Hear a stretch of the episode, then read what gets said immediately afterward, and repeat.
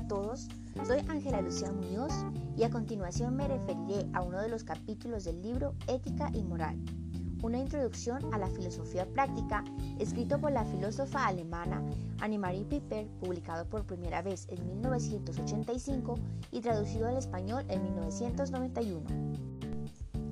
En esta década se dieron reformas económicas en Alemania que afectaron seriamente a las clases menos favorecidas, lo que desató una serie de huelgas que posteriormente fueron limitadas por el gobierno.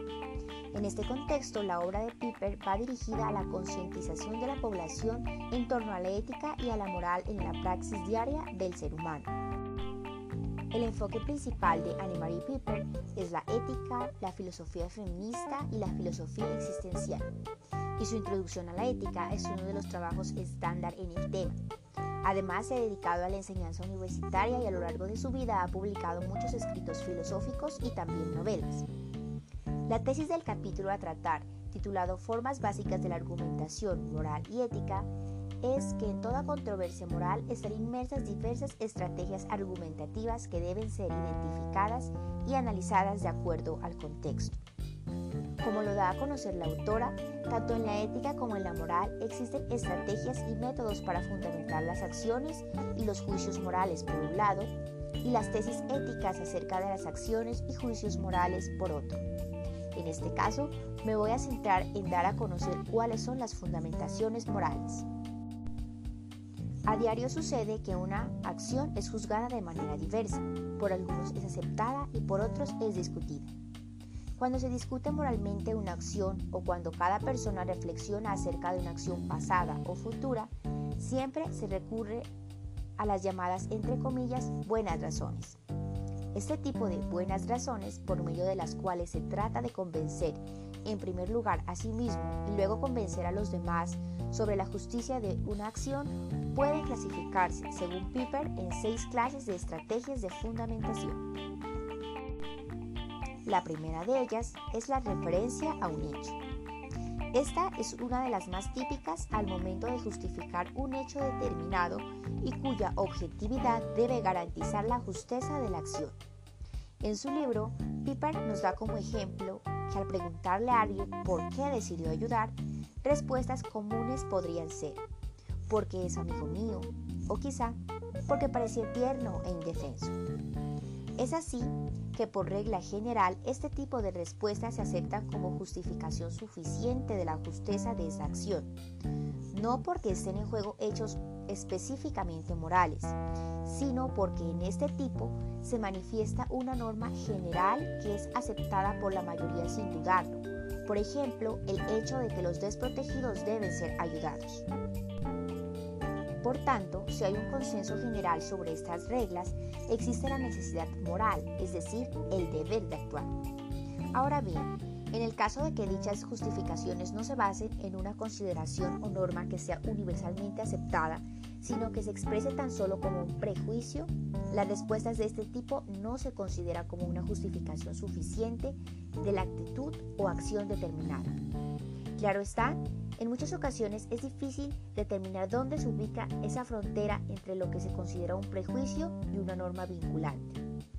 Cabe resaltar que esta frontera no puede fijarse simplemente por lo que la mayoría acepta como un prejuicio o no, pues hay casos especiales en los que esto no se cumple. Cuando se justifica una acción en relación con situaciones de conflicto graves, por ejemplo, se debe evaluar caso por caso para tener en cuenta si es aceptable como una norma moral o si más bien se trata de motivos egoístas o inmorales. En conclusión, cuando se recurre a un hecho para respaldar un juicio, se requiere un análisis crítico de lo que el juicio trae oculto en sí, no en la proposición acerca del hecho como tal. Por ejemplo, se trata de preguntarse si el hecho de que una persona sea mi amiga justifica o no determinados comportamientos en los que se pone de manifiesto un juicio de valor. La segunda estrategia de argumentación es la referencia a sentimientos. Por ejemplo, ciertas frases como actúe de esa forma porque me siento agradecido con ella, o tal vez porque me parece absolutamente indignante que haya robado. Cuando se trata de justificar determinada acción con sentimientos y sensaciones, hasta cierto punto queda explicada la situación y resulta comprensible. Sin embargo, esto no significa que esté moralmente justificada. Es decir, el recurso a un sentimiento no basta para fundamentar la verdadera moralidad de una acción. En otros casos, este tipo de argumentación no solo sirve para la convicción, sino como medio de manipulación. Lo que sucede, por ejemplo, en muchas propagandas de campañas electorales, casos en los cuales no se apela a la razón de las personas, sino a sus sentimientos para conseguir un objetivo determinado. Ahora bien, el tercer tipo de argumentación es la referencia a posibles consecuencias. Las respuestas, porque con ello puede evitarse mucho sufrimiento, son muy comunes. En estos casos, las posibles consecuencias son las causas determinantes de que una acción se lleve o no a cabo.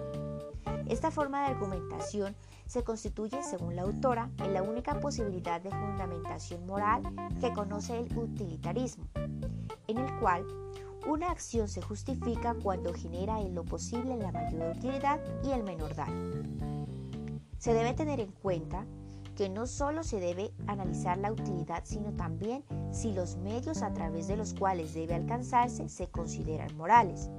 Por ejemplo, una situación muy difícil en la que se debe entregar a una persona sabiendo que ella es inocente y que va a una muerte segura al fin de salvar la mayoría de los demás.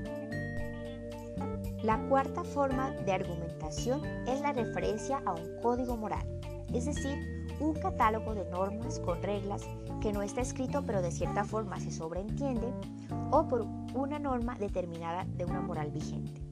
Ejemplos de ello son respuestas como porque la sinceridad es una virtud o porque el derecho de una vida digna es un derecho fundamental y reconocido en nuestra Constitución. En este caso, también se debe evaluar en cada caso la norma involucrada, analizar su interpretación y examinar su validez en el contexto. Como quinta forma de argumentación, tenemos la referencia a la competencia moral de determinadas personas o instancias que son reconocidas como autoridades para justificar moralmente una acción. Por ejemplo, porque el jefe dijo que tal o cual cosa debe hacerse así. Sin embargo, en estos casos también es muy importante que se realicen análisis críticos para determinar si los juicios tienen verdadero valor y validez ya que en cuestiones morales nadie puede zafarse de su propia responsabilidad, derivando hacia otros el deber de justificar sus propias acciones.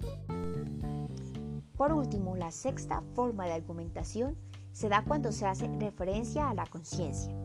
En este tipo se destacan respuestas como, porque no lo podría tolerar mi conciencia. Este tipo se utiliza ampliamente para fundamentar las propias acciones y al igual que en los casos anteriores es de gran importancia realizar un análisis crítico. En este caso, para comprobar hasta qué punto es la voz de mi conciencia con mi propia competencia moral o si es tan solo una réplica de lo que alguien más dijo o una autoridad lo dijo. Al aplicar estas seis formas de argumentación en la vida cotidiana, claramente no se van a dar por separado, sino que para dar una justificación normalmente se juntan y se da una serie de motivos de diversa naturaleza. Considero que en su libro, Anne María Piper nos da una concientización muy clara acerca de las formas de argumentación moral, ya que esto sin duda se constituye en una gran herramienta para ser crítico ante las situaciones que se presenten, no solo individualmente, sino en la sociedad en general. Sobre todo, aprender a aplicarlas y saber en qué momento utilizarlas. Gracias.